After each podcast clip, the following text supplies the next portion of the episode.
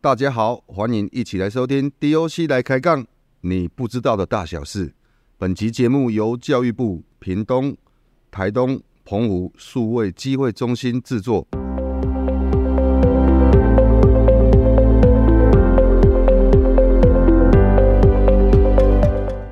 各位观众，大家好，又是我车城地区农会的指导员瑞林。我们今天邀请到在四重溪的小农美惠姐，美惠姐你好，大家好，我是四重溪小农美惠，很高兴来到这里。非常谢谢美惠姐今天来哦。我想请问一下，你平常也有在种芒果的，对不对？呃，有我们家的芒果，大部分都是我先生在种，然后他也种稻米，也种火龙果。那我自己本身是种少部分的一些水果，像芭辣啦、百香果啦、大番茄啦，或是一些南瓜，少部分的这样子自产自销的方式去栽种。都自产自销的部分，那那算是种非常多的，比如说芒果、火龙果、百香果、芭乐。现在在出的南瓜是什么样的南瓜？栗子南瓜是栗子南瓜，对比较甜的，小颗小颗的那种。大颗的，大概有三斤五斤左右。三斤五斤这么大颗的栗子对南瓜，对所以都是自产自销的部分嘛。对，因为我们在四重溪嘛温泉区，所以我们就会在那个自己自家门口摆一个小摊子这样子，比如说呃市中心的游客来对看到就会对跟你们买。来泡温泉的，对，或是来住宿的。因为我们家有一个民宿，哦，我们家是有民宿的，在市中心的在。四重溪有一个民宿这样子，欢迎大家有空也可以来四重溪泡泡汤，住住民宿。那民宿是叫什么名字啊？民宿是万春民宿，万春是哪个万春？一万两万的万，春天的春。哦，万春民宿。对各位观众有听到了，想要泡汤又想要买新鲜农产品，美美姐家的万春民宿来泡汤来住宿，一年四季都可以哦，泡汤一年四季都可以。对然后一年四季有很多不一样的新鲜水果可以来采购选购。那美惠姐，请问一下，你们家的芒果是有什么样的品种？我们家大部分的话都是爱文芒果，然后也种几颗不同品种，像海顿啊，然后那个金黄芒果、所以市面上比较大宗的就是爱文、爱文，对，金黄跟海顿，你们家都有，大部分都是爱文。爱文居对多。那在是宁先生在种比较多吗？我是帮忙协助贩售啦，然后协助采收这样子，诶、也是看采收的季节啊，每一个水果有每一个水果不同的时节，然后不同忙的时间不一样。那你们的芒果也是会是怎么？也是自产自销吗？那芒果也会送到个车城农会，然后送到台北拍卖市场。我们家的火龙果也有送到台北的拍卖市场。哦，有有对有有，我有收到，我确实有收到你们的火龙果。芒果是今年是六月，大概六月开始采收嘛。对，芒果几乎每年的六月、七月都是采收期，啊而、我们的是用自然农法，就是让它每颗自然成熟之后才采收。再这样，对，然后就是看套袋，套袋完之后，大概每年的五月套袋啊，六月开始采收。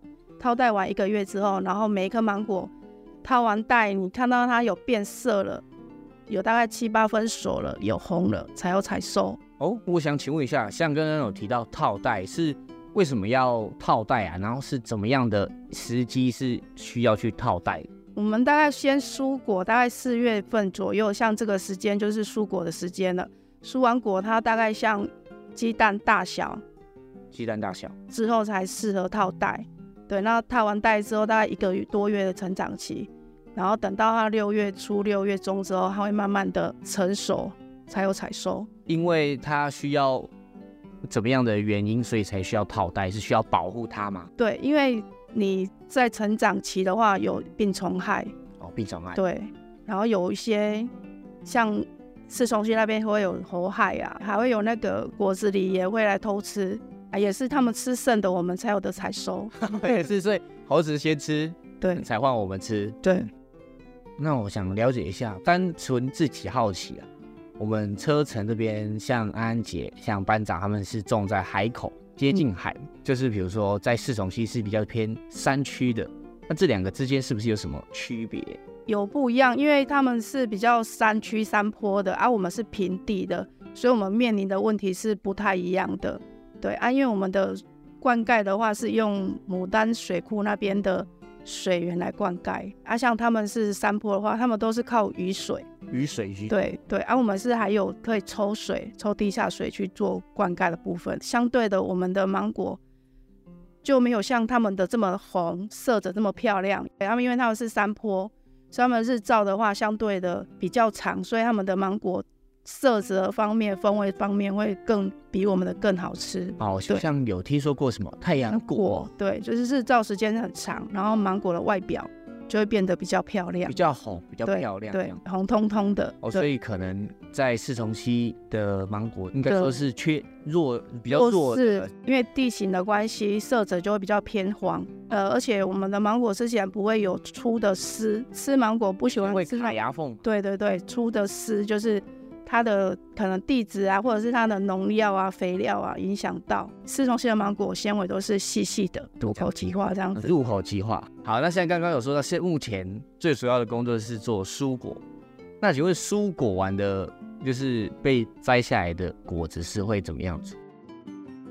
没有坏掉的话，蔬果丸是可以做成芒果青的。哦，是可以对做酸药千一的。对啊，也要看数量啦。如果你数量太少的话，可能就是自己吃；那如果数量多的话，就是可以把它做成加工品。自己吃，那现在自己吃那个芒果是就是酸呀，很这样 对酸的，比对较酸的芒果，腌一腌加糖下去做，加糖，有些是不是也会加梅子？也会有加加酸梅梅子，看个人口味啊。各个口味酸酸甜甜。对，然后我们还有火龙果，哎、火龙果是一年采收的话是半年，可以采收到半年，五月六月开始到十二月，因为我们没有照灯，它的火龙果采收大概有半年照差不多时间，五月份开花到十一月份这段时间都会有开花期，对，所以它相对的采收次数跟芒果来讲的话是更多，它可以采收个八次九次。那除了芒果，接下来最大宗的是什么？我们家的话是芒果是不算大，我们重点是稻米，是重庆的稻米，都是主要就是水库的水。你们的稻米是什么样的品种啊？我们稻米是台梗十六号来的跟，十六号。对，然然后后好像有听说过，就是因为四重溪有温泉，是不是也会有一点灌溉水，是不是也会有一点温泉的成分在？温泉米它是讲说温泉米，可是我我觉得是应该是温泉地区产的米，啊，温所以地区产的对，所以才俗称温泉米。才蔬要不然一般的温泉的话，都是拿来泡汤啊，或者拿来做那个稻米的灌溉水源。四重溪的温泉米都是由牡丹水库那边的水源下去灌溉的，那你们的米有在贩售吗？还是也是自己？都是交给恒春农会。目前梅慧姐就是以种植农作物跟民宿为主嘛？对，那会不会就是会让你觉得哇，我种好多东西哦啊，我又要顾民宿，你会不会觉得很繁忙很累啊？呃，每天都很充实啊。因为民宿的话，客人还是以假日居多了，平日民宿没客人，就是去田里面忙啊。因为少部分的水果也是我们自己喜欢吃，对，都是种自己爱吃的，吃不完就是可以少部分的贩售这样子。所以种植的最大目的也是以自己吃为主，吃不完就再拿去卖。对所以网络平台的话，可能比较难去买到你们的。我有一个粉砖，那要怎么搜寻啊？你的那个粉砖的名字四重溪小农美惠，是重溪小农美惠。所以各位观众，今天我会帮你们拉到一个可以买到好吃芒果的粉丝专业，叫四重溪小农美惠，这样子吗？它对是只有买到芒果吗？还是也是不定期有我们家的农产品呐、今天也是非常谢谢明慧姐，让我们可以了解到除了芒果之外的我车城地区有在种的东西啊。今天就到这边了。谢谢，谢谢大家，谢谢。